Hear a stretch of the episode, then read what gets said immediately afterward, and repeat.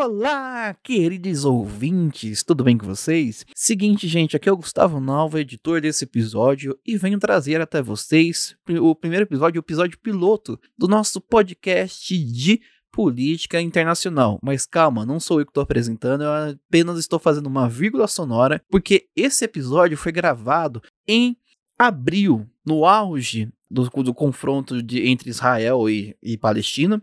Hoje, hoje já a situação é completamente diferente, né? Então tenham em mente que esse episódio foi gravado em abril, já tem aí dois meses, né? Quase três meses. Camila, perdão pelo atraso. e esse episódio foi gravado pela nossa querida amiga Camila, arroba apenas Camila no Instagram. Então, como eu disse, é um episódio piloto. Ele é o, no nosso teste aqui, né? Para ver se a Camila gosta, se para ver, ver o retorno de vocês. E eu peço encarecidamente, querido, querida, queridos ouvintes, por favor, nos dê retorno desse episódio. Entre em contato com a gente lá pelo Instagram, arroba Crio História e Literatura, manda um direct, manda um e-mail pra gente no Crio História e Literatura, tudo junto, arroba gmail.com, né, Crio História e Literatura, arroba gmail.com, ou entra no nosso grupo do Telegram, no Crio História e Literatura no Telegram. Só ir lá e talvez nessa na descrição desse episódio tenha um link. Então a gente pede encarecidamente que vocês é, digam para nós o que achou deste episódio, a opinião de vocês, se vocês querem um podcast sobre política internacional aqui na casa. O podcast ainda não tem nome definido, né? A gente ainda não resolveu com a Camila qual o nome que a gente vai dar para o podcast, né? Ou que o nome que ela vai dar para o podcast. Então, se vocês tiverem alguma ideia de de nome para podcast de política internacional, manda pra gente também, que a gente dá os créditos aqui, beleza? Então essa é a chance de ajudar os seus queridos amigos do Crio. Aê! Então, gente, é isso. Muito obrigado. Ouça o um episódio aí que ficou muito bom.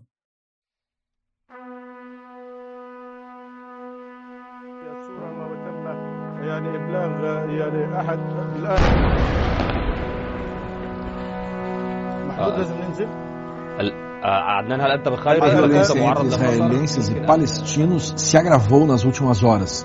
No quinto dia de confrontos, dezenas de pessoas morreram e centenas ficaram feridas. Desde a madrugada.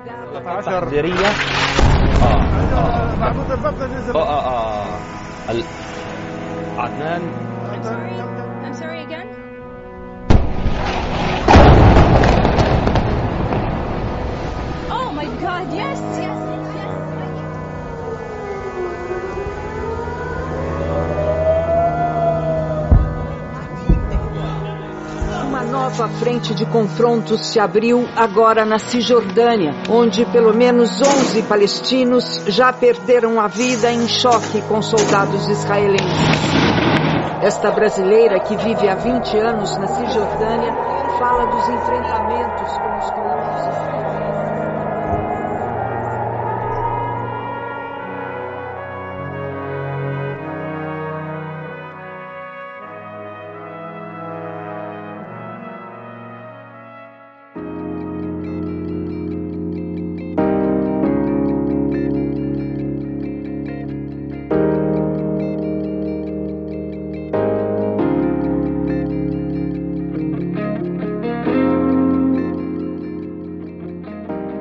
dois, três, testando.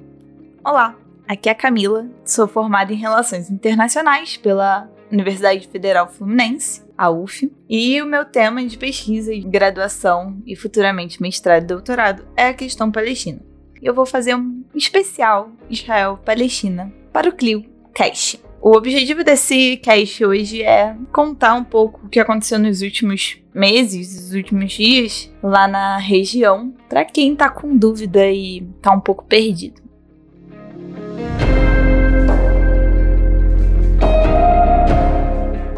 Bom, para você poder entender a questão palestina de, desses últimos dias, meses, semanas, a gente vai ter que voltar para Jerusalém, se focar em Jerusalém, porque é lá onde as coisas começam. O primeiro ponto que eu quero trazer aqui é com relação ao bairro de Sheikh Jarrah, e eu posso estar pronunciando isso errado, perdão.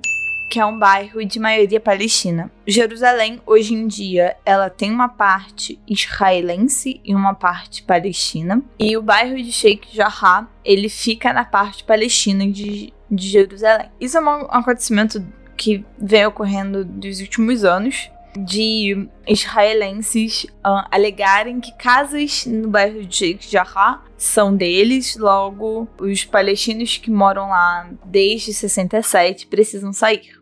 O que aconteceu no último mês, em abril, principalmente, foi justamente israelenses, tanto civis, mas como também a polícia, expropriando casas de palestinos. Famílias inteiras, e quando eu falo famílias, não é o núcleo familiar, mas sim todo as famílias que têm determinado sobrenome, sendo expulsas de suas casas pela polícia de Israel ou então até mesmo por parte de civis israelenses que iam até essas casas tacar o terror. Uma falta de palavras melhores. Além disso, uh, o segundo ponto importante de trazer para entender o que está acontecendo agora é que no último mês, mais ou menos de meio de abril até meio de maio, houve o Ramadã, que é o feriado dos muçulmanos. É, um, é o feriado mais importante para os muçulmanos, em que eles se voltam para si, né? Um momento de purificação, um momento de, de rezas e jejum. É um momento extremamente importante, que é muito comum as orações nas sextas-feiras.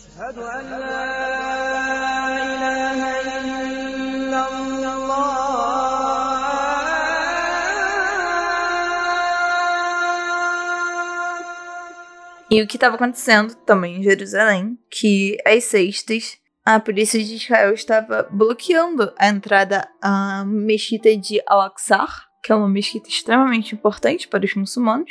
Não só bloqueando a entrada na mesquita, mas como também parando ônibus que levariam até lá, ônibus a caminho de Jerusalém, impedindo que muçulmanos palestinos pudessem professar sua fé.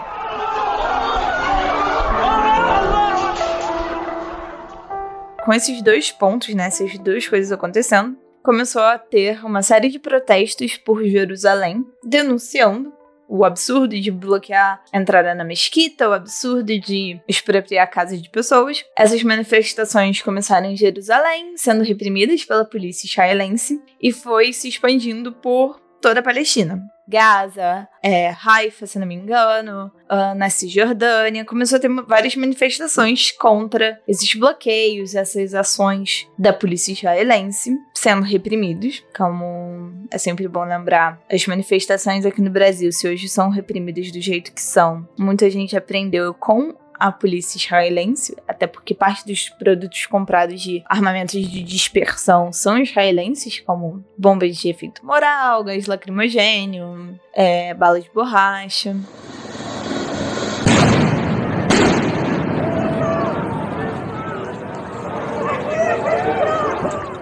E, em dado momento, o Hamas entrou em, na história lançando foguetes a Tel Aviv. E aí a gente vai entrar no assunto Hamas e Estado de Israel, porque a resposta do governo israelense foi bombardear Gaza.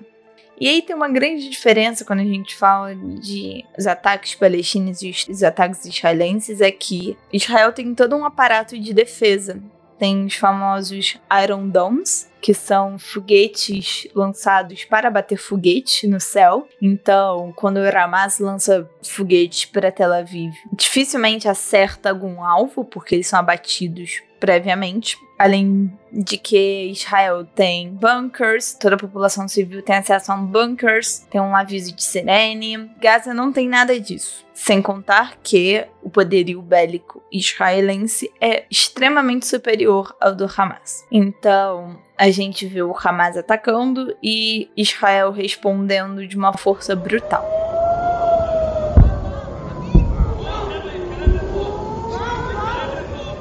Nessas últimas semanas foram mais de 200 pessoas mortas, sendo mais 50, se não me engano, mais 60 delas crianças. Além de contar toda a destruição de prédios, de casas, de lojas, foram mais de 1.700 pessoas uh, atingidas, né, que não morreram, mas sofreram, saíram machucadas, né, feridos. obviamente aconteceu também baixas pelo lado israelense. Eu não sei agora o número, confesso, mas foi um número extremamente inferior. Se não me engano, foram menos de 20 pessoas. E eu quero trazer aqui um ponto, um disclaimer muito importante para quem está ouvindo. É, de forma alguma se condena a defesa de Israel. É importante ressaltar em quão bom é a defesa de Israel. Que bom que, que temos o Iron Dome que evite que civis morram. Que bom que temos bunkers que assim as pessoas possam ficar em segurança. Mas a gente não pode deixar de apontar toda destruição que Israel fez nas últimas semanas. Os ataques os bombardeios, as vítimas, é desastroso, é assustador e é criminoso. Isso, é, de forma alguma, eu estou parabenizando o Hamas, pelo contrário, não, não acho que a ação do Hamas é válida, mas Israel utiliza do Hamas como uma justificativa para cometer crimes de guerra. Utiliza do, da justificativa de estamos nos defendendo do Hamas para matar civil para destruir um prédio da imprensa internacional, como aconteceu com o prédio da Al Jazeera, para acertar regiões perto de hospitais, para matar crianças, e isso de forma alguma deve ser levado como algo válido. A justificativa de Israel é criminosa. Não é uma questão de ser a favor do Hamas, ou então dizer que que absurdo o Iron Dome que Israel tem. Não. Isso não, não é, não está sendo trazido em pauta e de forma alguma estou defendendo isso. Mas é importante pontuar que existe uma diferença entre condenar os ataques de Israel e parabenizar pela sua defesa.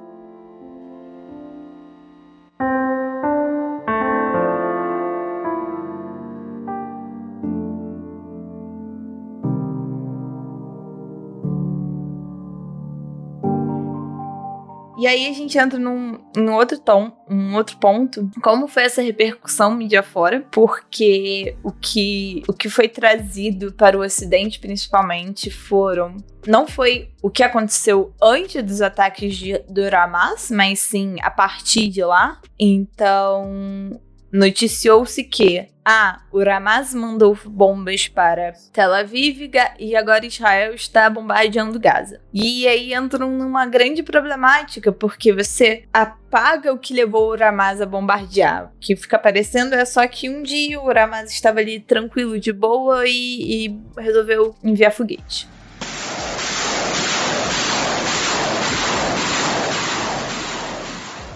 Sendo que, como eu já expliquei antes, teve toda a questão das expulsões e dos bloqueios durante o mês do Ramadã e a ação truculenta da polícia israelense por parte da população palestina. Além disso, as críticas que foram feitas e levantadas e trazidas em defesa da Palestina, é, denunciando os crimes de bombardeios de Israel, foram distorcidas como vocês, pessoas, querem que os judeus morram, isso é antissemitismo. Vou me repetir aqui, vou reforçar esse ponto de que condenar os ataques de Israel não é o mesmo que dizer que judeus ou israelenses têm que morrer. Você pode condenar os ataques de Israel e parabenizar sua defesa, porque Israel tem como se defender, os palestinos não. E só reforça a conduta colonialista do governo atual de Israel, que vem cada vez mais fazendo assentamentos considerados pela comunidade internacional ilegais, e a qualquer momento de crítica à população israelense à população judaica é, responde como ah, então você está sendo antissemita. Não é por aí. Uh, o debate é muito mais embaixo. A gente precisa ser adulto uh, e responsável com os nossos discursos.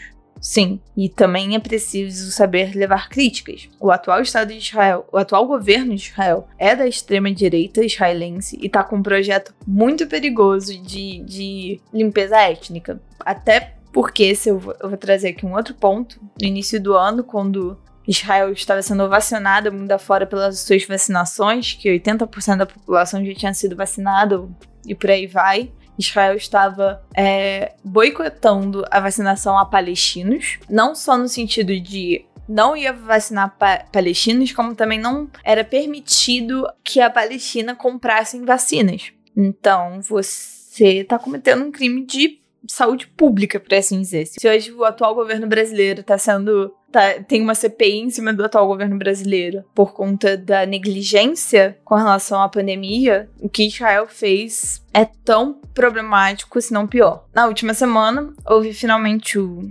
cessar-fogo por parte de Israel, que até então estava dizendo que iria com tudo, que não iria parar, que ia continuar, mas uh, através do, da mediação do Egito foi feito um cessar-fogo. Contudo, uh, a polícia israelense em Jerusalém continua com ações truculentas, pois no dia do cessar-fogo houve uma comemoração dos palestinos em Al-Aqsa, na mesquita, é, celebrando o final do, do cessar-fogo. Então você vê a população palestina comemorando, porque Israel resolveu não mais bombardear seu povo, e a polícia de Israel responde dispersando essa comemoração com sempre bomba de efeito moral, gás lacrimogênio, balas de borracha, prisões, sob a justificativa que era um motim. Motim a quê e a quem, eu confesso que eu não sei, não sei. Então, hoje em dia, nessa última semana, após o cessar-fogo, a gente tá vendo a polícia de Israel sendo extremamente truculenta em Jerusalém, tornando esse cessar-fogo bastante frágil.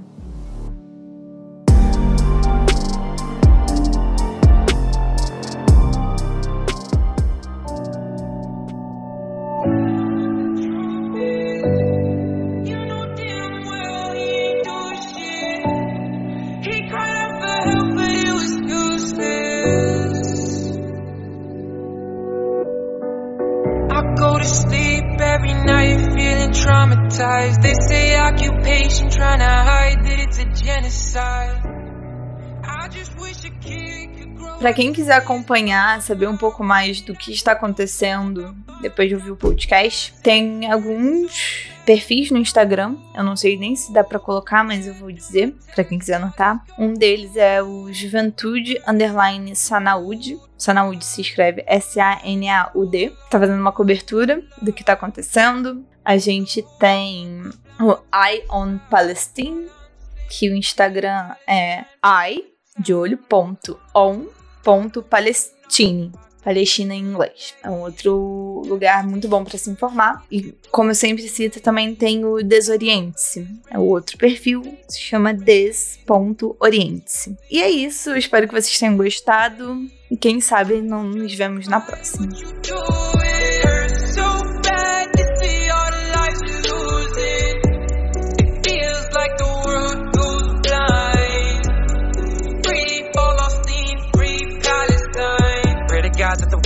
Finally see what goes on overseas and behind the scenes. A little boy got his neck on the concrete. Like George Floyd and a kid when he trying to breathe. He threw a rock, but they got a tank. Dead on the floor, he been praying for change. You murder children, no, we not the same. You got my people, they dying in chains. Ain't nobody evil like the IDF. No kidding, in this thoughts thinking I might be next. He got shot, peace may he rest. I seen it in the videos and photographs. You shoot a kid and you laugh about it. So bad nobody ever ask about it. Too many bodies to count, simple mathematics. Families gone and it's so traumatic. His home alone. He was there his whole no shoulder